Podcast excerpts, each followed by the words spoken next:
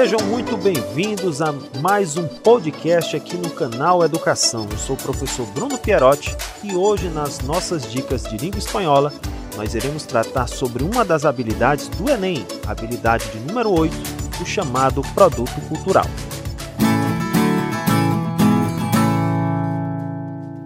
Muitos tons, muitas cores, muitos ritmos, política, cultura, história a língua é uma das manifestações culturais que fundamentam a identidade de um povo.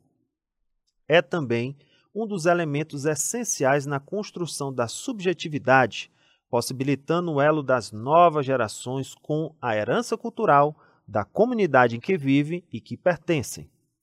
A oralidade, em especial, é a manifestação da língua viva e, como tal, é dinâmica, variando de acordo com o uso que fazem dela.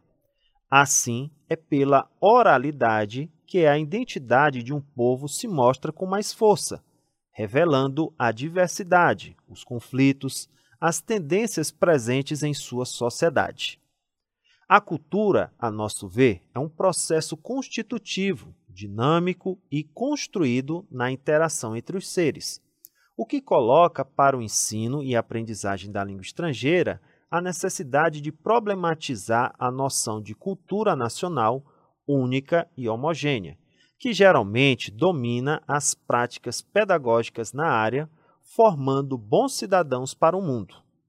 A concepção universalista da cultura enfoca sua dimensão coletiva, entendendo a cultura como a expressão da totalidade da vida social do homem. Cultura e civilização são tomadas sem seu destino etnológico mais vasto.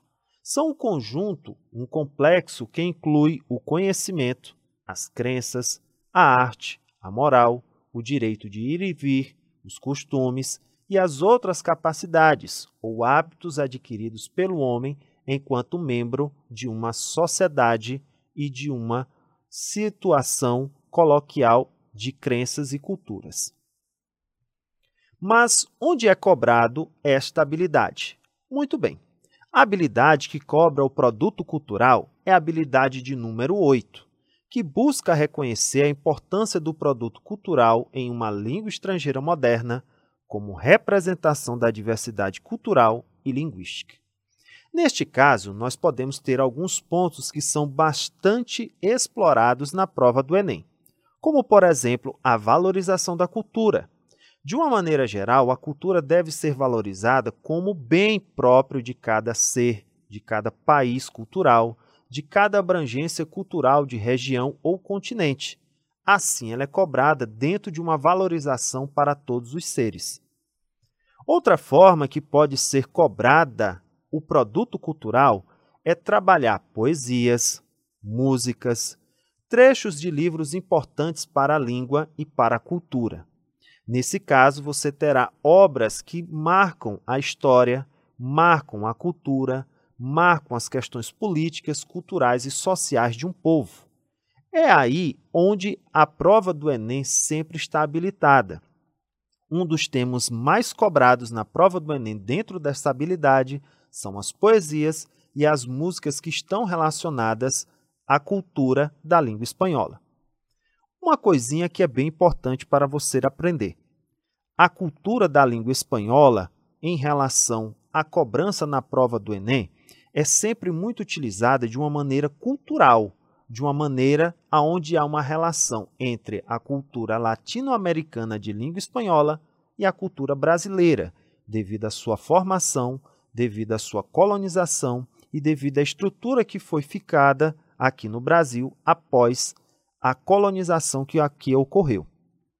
Outra coisa que é bem interessante nesse ponto é que nós podemos encontrar uma valorização de forma descritiva de danças, como tango, o samba, podemos ter também la cueca, podemos também ter festas religiosas como o Dia de los Muertos, Fiestas de San Juan, ou podemos também ter alguma coisa relacionada a importantes regiões dessa cultura é de uma maneira colocada imposta como um produto cultural.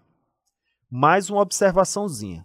Você já percebeu que a prova do Enem é cheia de textos que estão relacionados a uma questão poética e musical? É porque a música e a poesia vêm da versificação, aonde nós temos aí um contento abrangente de rimas e colocações literárias dentro do texto. Um abraço a todos e até a próxima dica.